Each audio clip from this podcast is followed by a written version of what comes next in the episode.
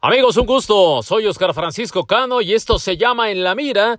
Este, mi podcast, en el cual, bueno, pues eh, me doy gusto, la verdad es que me doy gusto yo, hablando de lo que más me gusta, que son los deportes y con todos los temas que hay siempre un montón para comentar.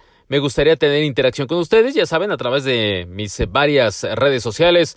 Pueden tener contacto ahí, escribirme lo que deseen y aquí lo podemos comentar a través de este En la Mira. ¿Dónde hemos puesto la mira? ¿Dónde, ¿De dónde quiero hablar más? ¿De qué quiero hablar más? Eh, justamente los minutos que vienen por delante. Bueno, pues eh, el cierre del torneo mexicano, nuestra Liga MX, ah, nuestra Liga MX, que de repente nos da unos partidos malísimos, hay que admitirlo, muy flojos.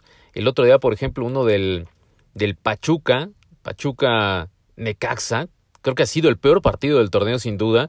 Los dos sin apostar a nada, el Pachuca conformándose con una victoria mínima que sí, en puntos la requería, pero el Pachuca que llegó a jugar también ya hace algunos años, pues ha deslavado el nombre del equipo de México como se llegó a autonombrar, por citar ese ejemplo. Pero luego tenemos otros muy buenos juegos.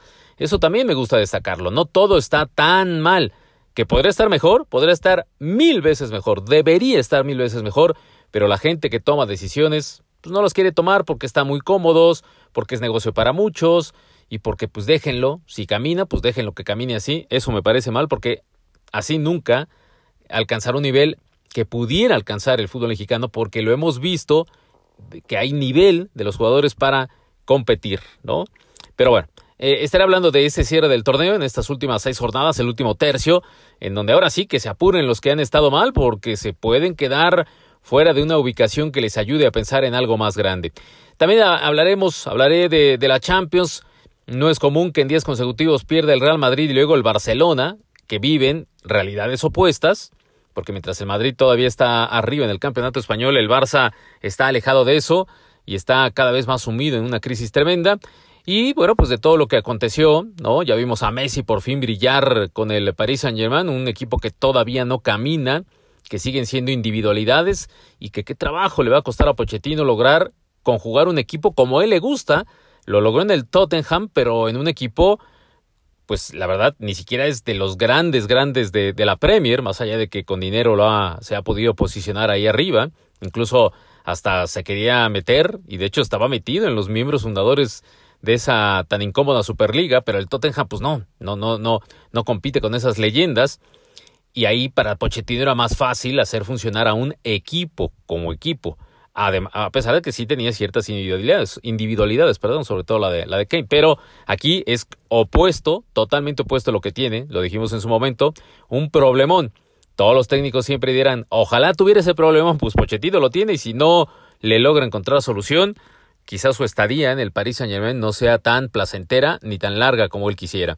Y por ahí hay algunas otras notas sueltas del mundo deportivo. Ha arrancado muy bien la NFL y al mismo tiempo está el cierre de grandes ligas de béisbol, que es un espectáculo. Yo soy un apasionado, un enfermo, esa es la palabra exacta de los deportes, y, puedo ver todo, y me emociono con todo, y bueno, pues eh, es muy, muy bueno lo que tenemos ahora por delante. Así es que hay mucho que comentar, no perdamos tiempo, esto es En la Mira, soy Oscar Francisco Cano, y arrancamos aquí.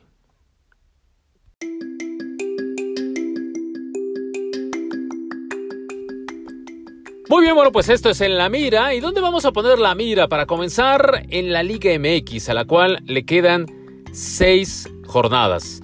Seis jornadas y bueno, pues vamos a hablar de esos equipos que llaman tanto la atención. Ya no le vamos a decir grandes, los populares, para no meternos en discusiones de que si siguen siendo o no. Que ahí es muy debatible, la verdad, hay que admitirlo.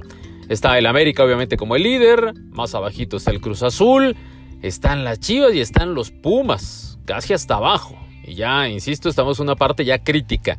Comencemos con, pues, con el América, que se ha mantenido de líder, más que nada porque el Toluca que venía pisándole por ahí los talones aflojó.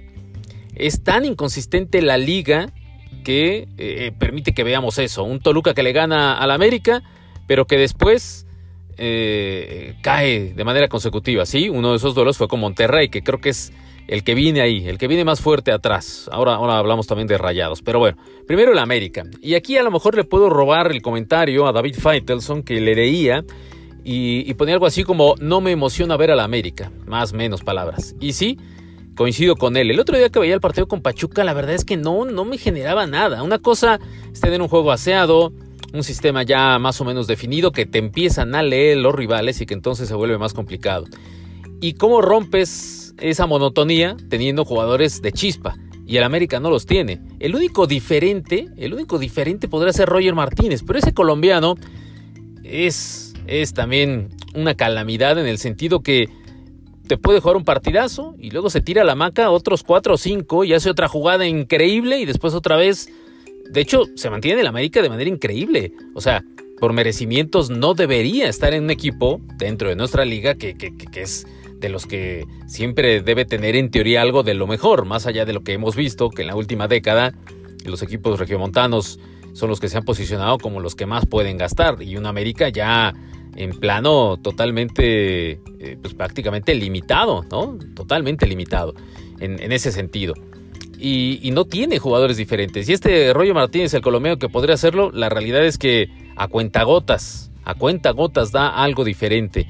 Y entonces el América se vuelve predecible, más allá de que trata de ser aseado, un manejo rápido de esférico, buscar la llegada sorprendente por bandas, de repente por ahí es donde logra eh, desestabilizar como sucedió el otro día con este Salvador Reyes, el que viene del América, que lo, logra el empate viniendo desde atrás, desde una zona defensiva y pisa el área y define de manera eh, muy buena. Hay que, no hay que perderle el ojo a este elemento, que ojo, perdón la redundancia, luego así es donde los echamos a perder porque ya los queremos hacer estrellas antes y no termina pasando nada. Tiene muy poquito que ha empezado a jugar lo que hizo en el Puebla bien, sí, ahí nada más que no tenía absolutamente ningún reflector, no lo conocíamos, seamos sinceros, y en el América, bueno, pues toma relevancia lo que hace, para bien o para mal. Pero bueno, eh, para no alargarme, el América está en una parte mediana en este instante de su funcionamiento, llegó a jugar eh, muy bien el torneo pasado, después se estancó un poquito, llegó la liguilla y se confió. Creo que ahí pecó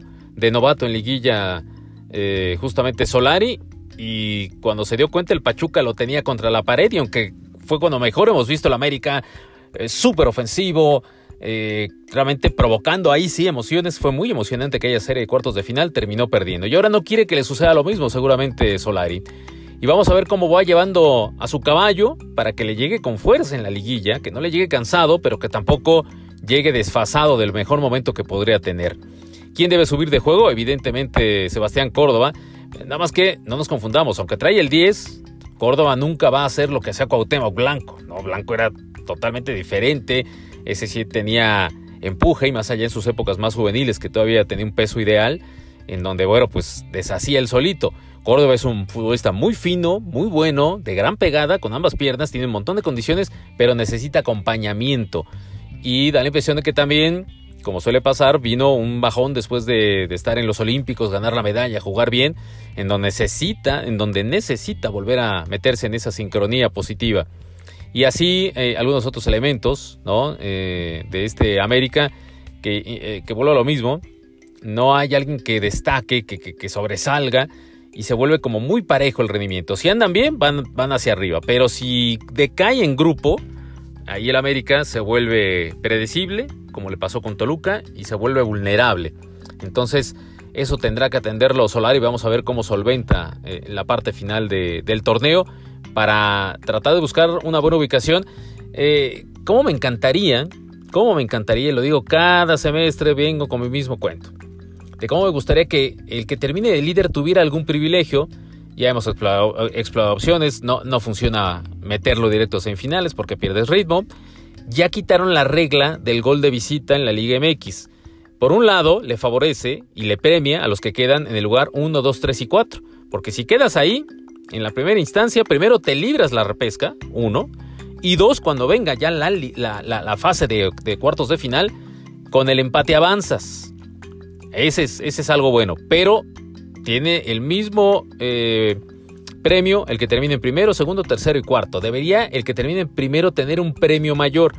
Y aquí algún día ya lancé la locura de eh, darle un gol de ventaja. Darle un gol de ventaja, a ver, que entre ganando 1-0. Que el octavo, si lo quiere eliminar, o si es de más atrás porque viene desde la repesca, le debe de ganar por más de un gol. Y además de que ahora ya no existe el factor del gol de visita, que eso, insisto, no está mal. Pero el líder debería tener algo más para que sea esa zanahoria que persiga eh, justamente eh, el galgo, ¿no? Como si fuera una carrera, para que eh, sea lo que le haga no bajar el ritmo, no solamente conformarse con calificar en los primeros cuatro, sino ir a más. Ojalá hubiera algo así. No sé. Hay, no sé si lo han explorado, si está demasiado loco el, el escenario de pensar una situación así, pero siempre he pensado, reitero, que hay que privilegiar al que termina de líder, en este caso el América, a ver si le alcanza, porque atrás decía viene Monterrey. Eh, quedan más o menos 10 semanas de, torneo. La pregunta es si Javier Aguirre querrá animarse a meter una tercera y cuarta marcha de lo bien que va Monterrey y si podrá aguantar 10 semanas así, eh, metido en medio eh, semanas donde no entrenan mucho porque están las eliminatorias, que habrá dos todavía en octubre, próximamente la siguiente semana y otra en noviembre, y que eso te pueda quitar ritmo. Vamos a ver cómo lo manejan y quién se anima a de repente ya meter un acelerón y llegar de la mejor manera a la liguilla. Estos son los que no tienen problema. Vamos con los que sí tienen problema. Cruz Azul. Todo, todos coincidimos que creo que va a calificar. La pregunta es cómo va a calificar o cómo va a avanzar a una siguiente ronda. Entrar vía repesca me parecería muy pobre para el campeón. Y aquí viene una crítica a mi equipo, a Cruz Azul. Yo le voy a Cruz Azul. Es cierto, era una racha terrible una maldición de 23 años y ya que la rompiste, como que te relajas. Está bien, se vale. Pero se vale un rato, no echarte la maca todo el torneo. Que por favor a Cruz Azul no le pase lo que le pasó a Guadalajara, que ganó aquel campeonato del 2017 y después los que estaban, los que fueron campeones de aquel equipo, que no son los mismos que están ahora de Chivas. Ese es otro problema que ahora citamos. Pero los de aquel momento, como si hubieran ganado el Mundial. Igual, si ganas el Mundial, pues se vale. Dices, ya gané el Mundial, ya soy lo mejor. Ya, estoy en la historia. Pero ganaste solo un título local de la Liga MX. Guadalajara, ¿por qué no pensar en que era un momento para en un nuevo campeonísimo? No digo que ganara tantos títulos como aquella historia legendaria de los años 60, eh, pero, pero ganar más, hombre. Y se tiraron terriblemente. Ah, ya, gané, ya me conformé. Con Cruz Azul no quiero que pase eso. Fue un gran mérito ganar esta liga, la anterior. Pues tendrían que ir mínimo por la siguiente. A mí me hubiera encantado que pelearan con y Lo pelearon, pero no les alcanzó. Se encontraron en Monterrey en mejor forma. Ahora también se les acaba de ir la Campeones Cup, que será un trofeo de corcholata, dirían algunos, pero había que ganarlo. Y ahora viene la liga, es lo que te queda en el semestre, ya no tienes eh, distracciones. Métete con todo.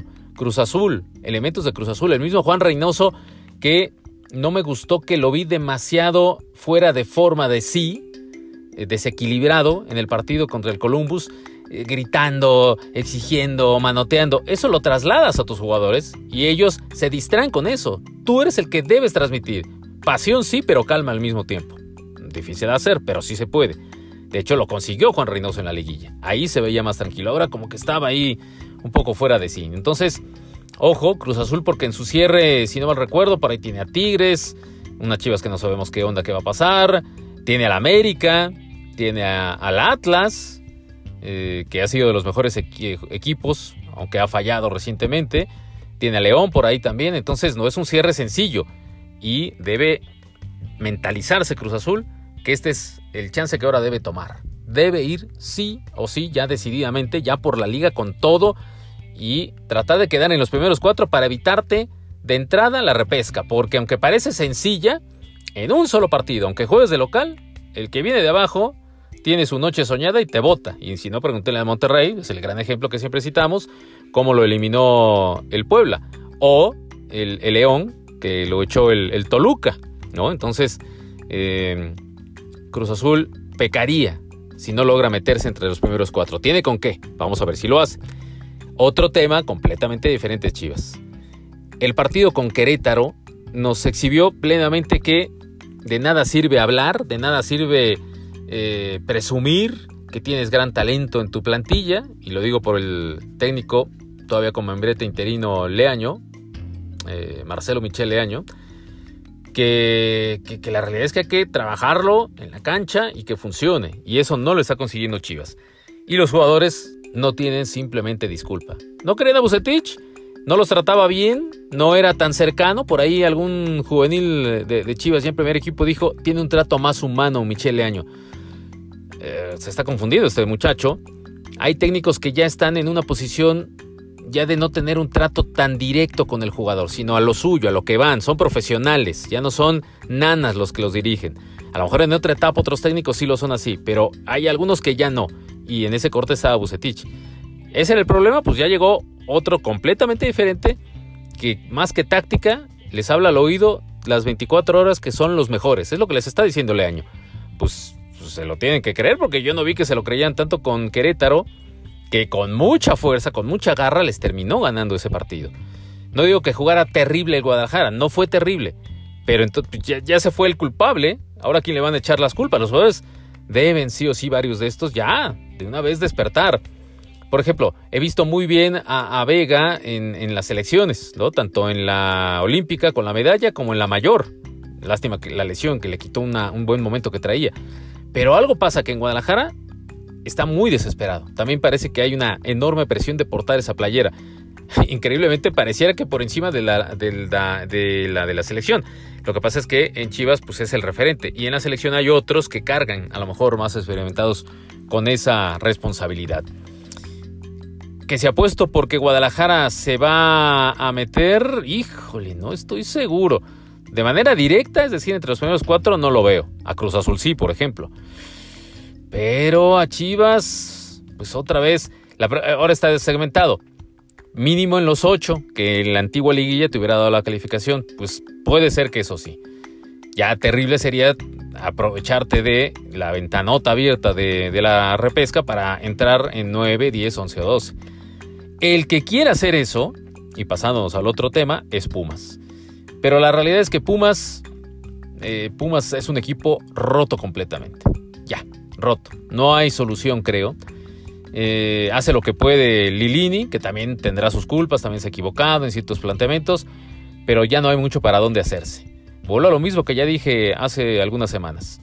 Miguel Mejía Barón, que llega con toda su sapiencia, con todo ese cúmulo de vivencias a lo largo de tantos y tantos años en el fútbol y que ahora tiene que plasmar y aterrizar, tiene que volver a construir la casa. ¡Qué increíble! Se cayeron los cimientos de Pumas se cayeron. Ya no hay cantera, ya no hay de dónde tomar esos jugadores que antes te mantenían y que por eso era un poco más sencillo encontrar a esos extranjeros que, que cuajaran. Ahora ya no hay nada de eso, no hay base, no hay base. Y Mejía Barón tiene que hacer eso. Antes que otra cosa tiene que hacer eso. Que se va a tardar, se va a tardar. Entonces, aficionados Pumas, cuidado porque pueden venir torneos así de no calificar. Ojalá no se acerque a estar al final ya no hay en este momento descenso. Está el pago famoso, que también le dolería a Pumas, porque Pumas vive en números rojos casi casi. Entonces, eh, pero eso tiene que hacer Mejía Barón, Miguel Mejía Barón.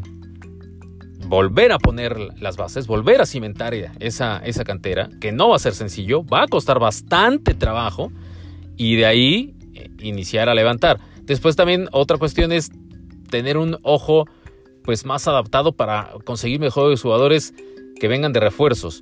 A veces se puede conseguir en el medio local, pero también ya resultan caros, porque ir por estos experimentos que ahora han traído brasileños ahí, pues son volados que casi siempre te terminan dando la espalda. Y, está bien difícil, porque si no tampoco tienes tanto dinero, no es sencillo. Ahí sí tendría que haber ojos muy analíticos, muy especiales para darte cuenta que puedes encontrar algo no tan caro y que sí te funcione y que se adapte a lo que va a encontrar en un equipo tan particular como Pumas. Pero bueno, eh, insisto, no, no vienen buenas épocas para Pumas y la gente que le va a Pumas. Y miren que yo le tengo una gran estima, ya lo he dicho, yo estudié en la universidad, licenciado en Derecho de la Facultad de Derecho de la UNAM, ahí en Ciudad Universitaria. Y siempre le he tenido un gran cariño a, Pumas como equipo, y bueno, a la universidad obviamente, pero digo, hablando del fútbol, porque además en, grandes momentos Pumas fue el equipo que mejor jugó en grandes lapsos de los años 80 y 90, sobre todo el principio.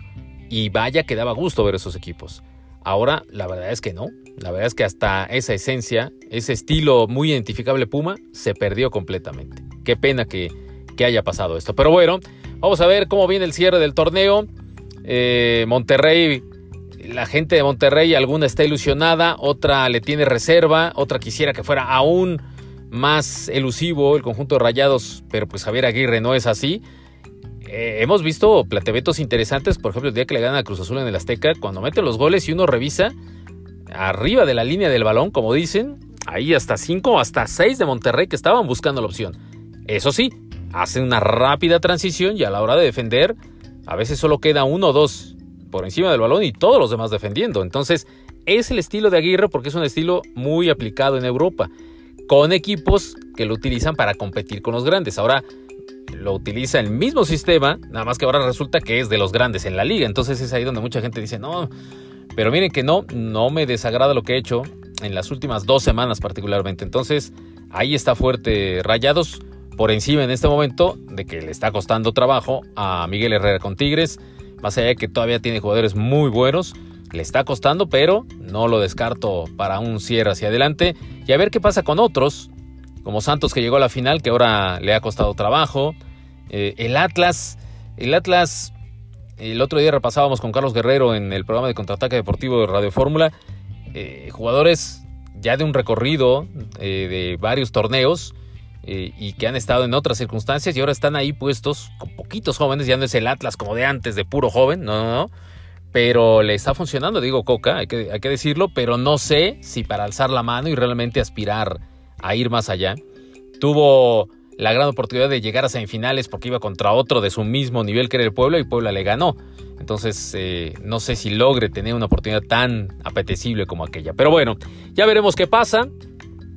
Ojalá vaya mejor, veamos mejores partidos, que entiendan que esta ya es una preliguilla. O sea, si ya hay repesca, ahora esta es la preliguilla.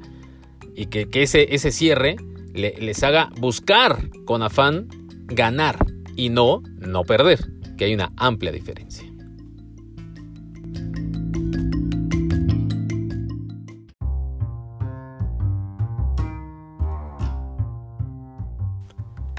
Y bueno, pues pasemos a, niveles de estratosfera. Hablamos de la Champions League. Esta Champions que ya lo he comentado. Eh, yo eh, soy de los que me gustaría ver a los mejores contra los mejores desde el principio.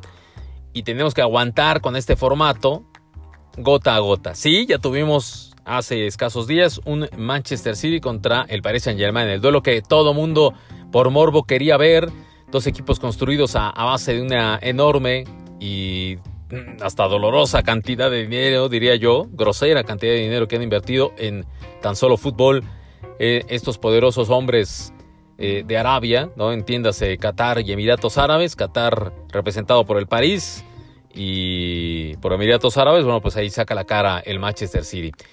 Pero hay otros que no son de ese nivel esos partidos, por eso es que esa idea de la Superliga, por eso sí llamaba la atención. Más allá que eh, una Superliga con solo equipos de leyenda, evitaría esas historias de gran romanticismo, de que queda como ejemplo casi casi de vida, si lo quieren ver de una manera ya muy muy extrema, pero que tiene su cierto sentido, de cómo alguien con mínimas aspiraciones puede tocar el cielo, ¿no? Y el, tema más citado, una de las búsquedas que más se dio en la semana en redes sociales era el famoso sheriff. ¿Qué onda con este equipo? ¿De dónde viene? Ya se ha comentado un montón no es nuevo, ¿no?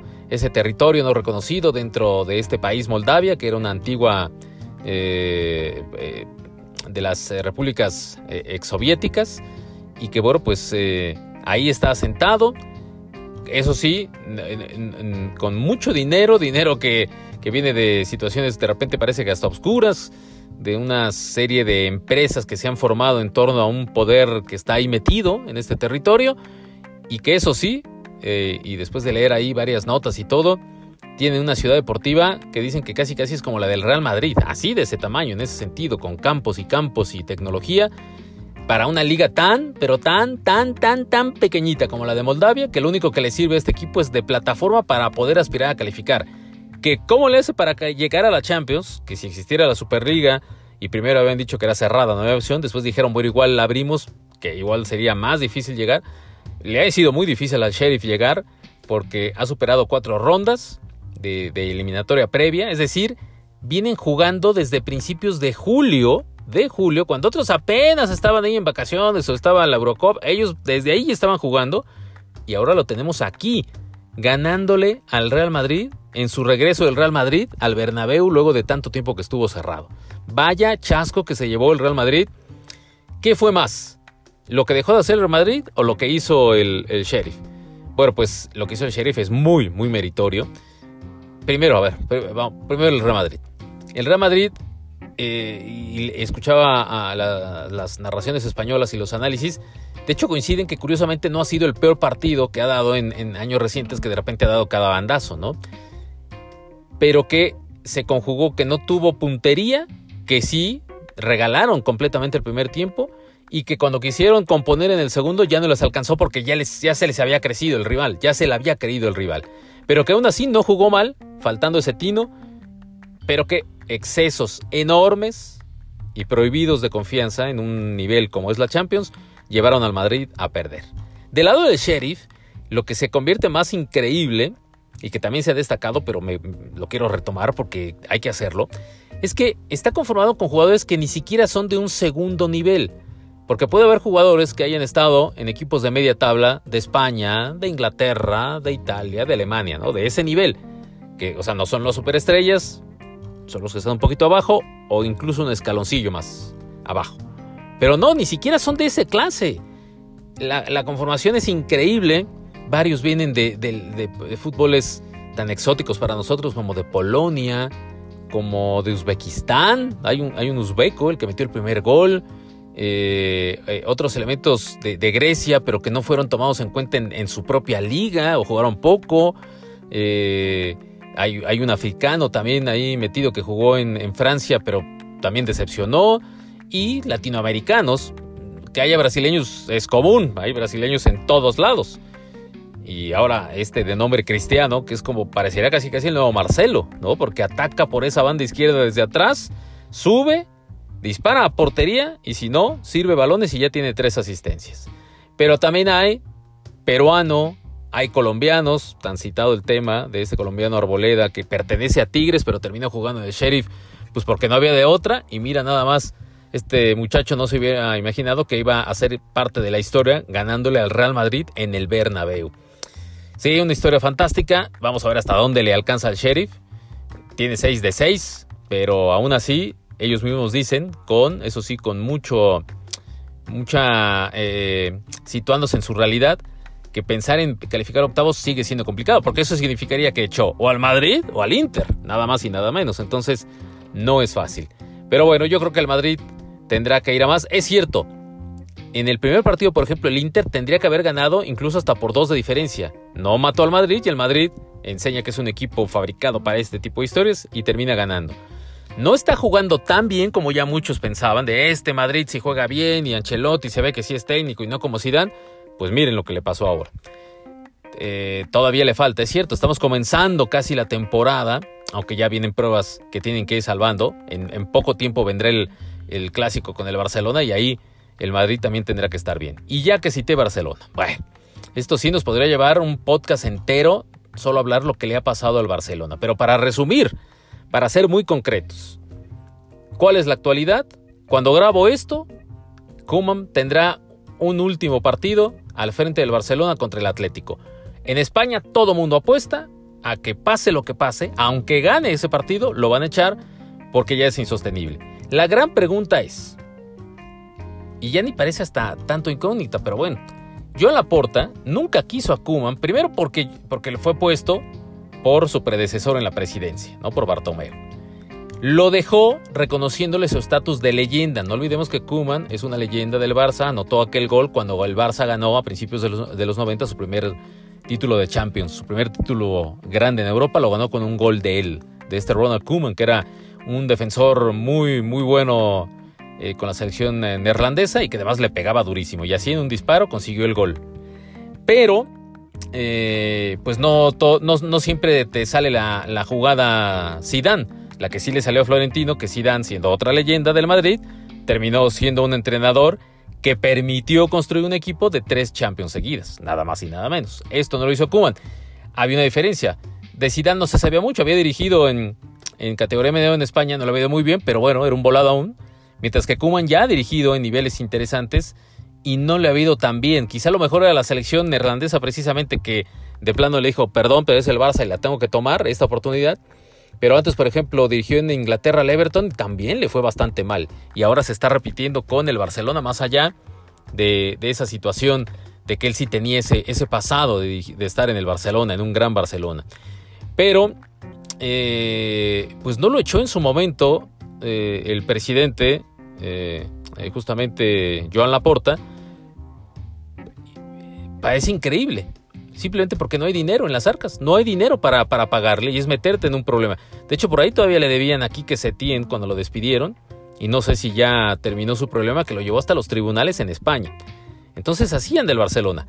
¿Qué pasó para que el Barcelona esté en bancarrota? Qué increíble, qué mal manejo de gestión de la anterior directiva que se ha llevado y arrastrado como un tsunami a lo que venga por delante, que es este nuevo, este nuevo presidente, que a su vez ha fallado porque lo que había prometido no lo consiguió, lo, principal, retener a Messi. Él sabía, más allá de que después las cuentas revelaron que la cosa era peor, que ya estaba difícil, pero pues nadie quiere perder la campaña antes de empezarla. Y él dijo, yo soy el instrumento más... Es cierto, nunca prometió que se iba a quedar así textualmente Messi, pero sí dio a entender que era el único instrumento, él, para hacer más cercana la opción de que se quedara.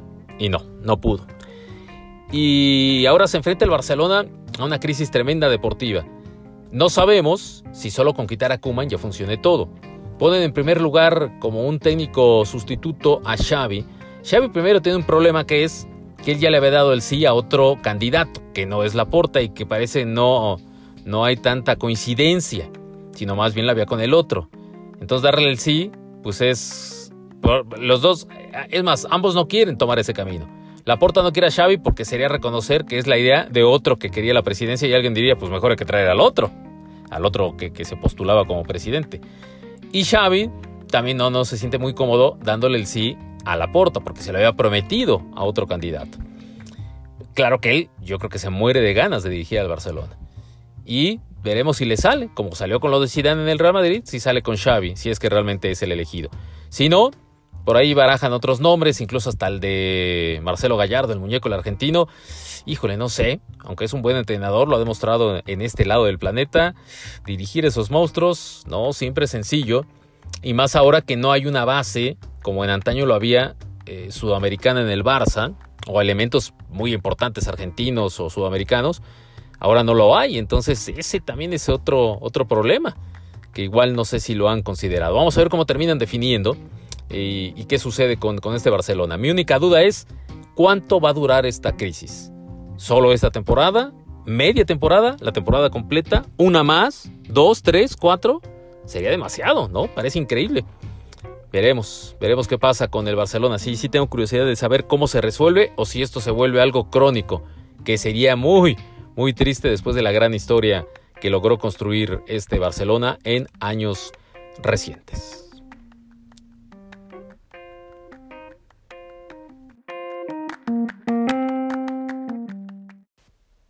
Bien, estamos en la recta final de este En la Mira. Ya les había comentado también, ¿no? Lo de, hablé hace rato de Champions, pero no, no toqué tanto lo de Messi y el, y el Paris Saint Germain. Un Messi que parece poco a poco, empieza a sentirse mejor. Eh, cuando hay talento, hay talento. Y se nota que cuando se junta, obviamente con Neymar, que él sí lo conoce desde siempre, o bueno, desde hace muchos años, y hay una gran conexión de ellos dentro y fuera de la cancha. Y la otra es con Mbappé. Ya empiezan los chismes tremendos que si Mbappé se queja de que Neymar no le da los pases que sí le da a, Messi, que si no lo busca tanto. Y a lo mejor, pues sí, Mbappé hubiera dicho yo prefería por eso irme al Real Madrid para yo ser la cabeza del proyecto y no ser solo una pieza más en donde se llevan los reflectores Messi y Neymar. Pero Mbappé cuando se pone a jugar es un cuate que tiene un montón de condiciones y cuando coincide con los tres se ve espectacular. Adelante se ve espectacular. Pero el otro día Pochettino en una posición de ya conseguimos el primer gol, era el chiste. Y ahora jugárnosla a nada más estar defendiendo, buscar un contragolpe porque son robados los de adelante, parece una solución muy simplista. Sí, en algún momento le funcionó, por ejemplo, Luis Enrique cuando tenía el tridente del propio Neymar, el propio Messi y un Luis Suárez en gran momento. Aquí es Mbappé, un Mbappé que creo que es incluso aún mejor que Luis Suárez, siendo un gran jugador el, uruguayo. Pero, eh, pues sí, lo va resolviendo así, pero no siempre va a suceder. Tendrá que trabajar más el equipo, que se vea más en forma, pero cuando siempre se ha visto que un equipo de super figuras y el ejemplo más palpable son los, los famosos galácticos del Madrid, era más bien la conjunción de ellos en cancha lo que les, les podía sacar, y, pero ya no un trabajo en equipo. Y cuando llegaban conjuntos rivales muy bien organizados, los hacían ver mal. Y no dudo que le pueda suceder a este mismo Paris Saint-Germain. Aquel primer partido de Champions pues fue un balde, un balde frío cuando empatan con el Brujas de Bélgica. Ahora vamos a ver más adelante, cuando venga el otro partido, ahora en Inglaterra contra el City, a ver ahí, ahí de cómo se pone la cosa y qué tanto puede. Lo que pasa es que también Pochettino no puede trabajar demasiado, porque ahora que quisiera trabajar, pues bueno, viene esta media semana. Jornada de fin de semana en Francia y luego se van otra vez con sus selecciones a, jugar, ¿no? Entonces, pues eso le, le, complica para trabajar, para el entendimiento, la coordinación, a lo mejor algunos otros elementos que no son de selección ahí en medio campo, pues con ellos puede hacer eso y dejar que los de adelante pues sigan disfrutando la vida y, y, yendo con todo el ataque. Vamos a ver, vamos a ver. No veo, no lo veo así tan, tan sólido como el super candidato para ganar la Champions, sí o sí. Eh, hay otros. Creo que el Bayern Múnich es el que en este momento, pero pues apenas estamos ni siquiera apenas en los albores de octubre, falta un montón para eso, pero el Bayern puede estar ahí porque pues Nagelsmann, el nuevo entrenador, no se rompió la cabeza, utiliza el mismo sistema que antes le había funcionado a su predecesor y ahí la va llevando, no hay más. Le irá dando retoques, pero bueno, el Chelsea que perdió media semana con la Juventus, es temprano, le dará tiempo de componer parece, y creo que llegará fuerte cuando vengan esas etapas de más adelante. Pero de ahí en fuera, pues vamos a ver quién, quién se pone guapo porque pues hay otros que, siguen también con, complicaciones, como el United, a pesar de tener a Cristiano, es cierto, solo le bastó una oportunidad para ganar al Villarreal, pero ese día bien puro haber sido hasta goleado el United en casa. Los perdonó el Villarreal, que seguirán lamentándose no haber aprovechado esa histórica opción que tenían por delante. Pero bueno, ya habrá también opciones de hablar cuando vaya tomando más forma la Champions y sobre todo cuando se acerque eh, la parte final de noviembre, pensando en ya quiénes sí avanzan a cuando inicie la ronda de octavos allá por febrero. Y ya de salida, bueno, pues nada más comentar eh, el tema de Tom Brady. Cuando grabo esto, pues viene el fin de semana en donde va a visitar a Nueva Inglaterra. Y hay un montón de, de nostalgia, de añoranza, algunos enojados en Inglaterra porque se fue Tom Brady y que ahora lo van a tener rival. Yo creo que la mayoría lo va a recibir bien. Su entrenador de tantos años, Belichick, dice, es un súper dotado, es un privilegiado. Y si hay alguien que si se decide a jugar hasta los 50, igual lo consigue. Qué increíble eso. ¿Cómo me imagino a Tom Brady? Tom Brady, primero, debo decir, antes no me caía tan bien, ahora, ahora me cae bien. Sobre todo porque es un cuate que no vivió del nombre, sino que cada día trabaja aún más, que es un gran ejemplo, ¿eh? Es un gran ejemplo de, para cualquiera de nosotros, ¿no? Y que además entendió que había un momento en donde él tenía que eh, fortalecerse, y no me, me refiero al físico, sino que tenía que ir más allá de sus límites para mantenerse en una liga tan competitiva y por eso tomó una alimentación tan rígida, me recuerdo mucho a lo de Cristiano Ronaldo, en donde todo está perfectamente medido, igual por ahí se dará algún capricho, pero todo está medido. Eh, un entrenamiento mental muy importante, un acondicionamiento físico muy especial para sus condiciones. Otro gran ejemplo en el caso de Tom Brady es que aunque ya era un talento en colegial, porque no es que llegó de la nada, ya había hecho cosas que llamaban la atención, aunque no estaba en los número uno de los scouts que buscaban el talento en el draft famoso, y está esa imagen que queda plasmada para la historia, que si la buscan, simplemente póngale Tom Brady Photo Draft. Ven a un muchacho joven, que vuelve lo mismo, ya con condiciones, pero cero atlético. En un deporte tan competitivo y tan atlético, cero atlético. Así está como pasadón de peso. Bueno, pues ahora Brady está mejor más de 20 años después. O sea, eso es increíble. O sea, una carrera contra el tiempo, que la va a terminar perdiendo como ya la perdió Pacquiao, que ya se retiró, como la está perdiendo Federer, difícilmente volverá a ganar un Grand Slam, sería increíble. Como le va a pasar a Nadal, como le va a pasar a Djokovic, ¿no? que, que igual también se van a quedar mucho tiempo por ahí. Y la va a perder Tom Brady, todo el mundo va a perder con el tiempo, pero él vaya que le está haciendo trabajar a, justamente al padre tiempo. Eh, no sé si llegue realmente a los 50, pero qué bien está jugando. Y yo me imagino que hay, una cuestión. Este deporte que es tan específico, tan especial, que tiene infinidad de variables, pero que al mismo tiempo puede ser predecible. Y no se me enoje la gente del fútbol americano. A diferencia del fútbol que eh, segundo a segundo se va construyendo un nuevo escenario, en la NFL, cada que inicia una jugada, ahí puedes predecir. Y Brady lo que ha hecho es estudiar perfectamente.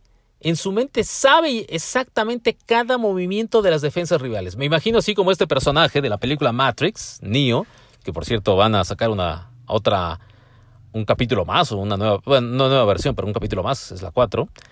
Eh, ese personaje, eh, eh, de repente hay un momento que logra tal entendimiento en donde puede visualizar todo lo que viene por delante y ahí justamente Tom Brady pareciera que ve eso, ya sabe exactamente qué va a hacer este defensa, qué va a hacer aquel, qué va a hacer aquel, y así es como se está ganando tiempo, ese poquito tiempo de más que necesitan los corebacks para sacar las jugadas. Porque se antecede, gana ese medio segundo si quieren, que parece poco, pero que en ese mundo es muchísimo. Y eh, gracias a eso sigue funcionando también. Claro, conjugado con tener su cuerpo en plena eh, situación, sigue metiendo unos pases increíbles. Ahora, le, ahora es más atrevido de lo que era en Inglaterra, porque eh, en, en, Tampa puede jugar muy ofensivo y por eso va a pases larguísimos y los está completando. A veces ha pecado y por eso se ha comido intercepciones también, también. Pero por eso ha llegado a ese nivel. Y bueno, pues eh, para él seguramente significará algo especial regresar a Inglaterra.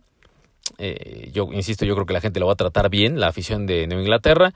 Pero bueno, no fue lo romántico de terminar su trayectoria en un solo equipo pero ya ganó un Super Bowl en otro lado y quiere seguir ganando. Así es que vaya historia la de Tom Brady. Pero bueno, es el momento de despedirnos. Esto se llamó En la Mira. Soy Oscar Francisco Cano. Ojalá me puedan acompañar escuchándome, ¿no? Para los que nos trasladamos en, eh, en, la Ciudad de México, ya sea que vayas en auto o en transporte, ahora que ya se puede hacer con un poco más de, de seguridad pues ahí lo vas escuchando y, matas el tiempo de una manera eh, interesante. Así es que bueno, pues ojalá lo puedan hacer, es una sugerencia que les hago. Y muchas gracias, insisto, por seguirme, acompañarme. Y ahí, ahí estamos, con más de lo que acontezca en el mundo deportivo. Un abrazo, hay que seguirnos cuidando, que estén muy bien y hasta la próxima. Saludos.